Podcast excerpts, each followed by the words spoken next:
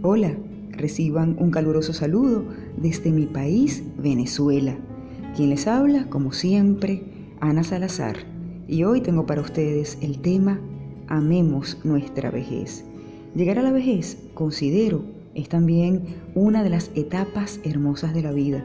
Representa el recuerdo de tantas vivencias y experiencias, de tantas luchas ganadas y también de las perdidas. La satisfacción de haber sido grandes maestros, cuando vemos a nuestros hijos y nietos seguir nuestro legado en principios, valores, valentía y progreso.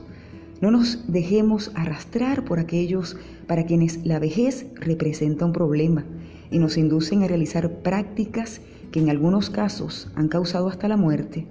Toda etapa de nuestra vida tiene sus momentos gratos y debemos sentirnos agradecidos por haber tenido la oportunidad de haber llegado a esa tercera edad. Sin embargo, recordemos también que envejecer no es sinónimo de sentarnos en un sillón y esperar que la muerte aparezca.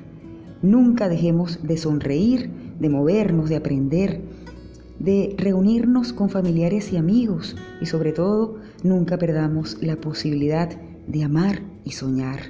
Disfrutemos plenamente de cada experiencia que nos presenta la vida y así, cuando lleguemos a estos años dorados, amemos nuestra vejez.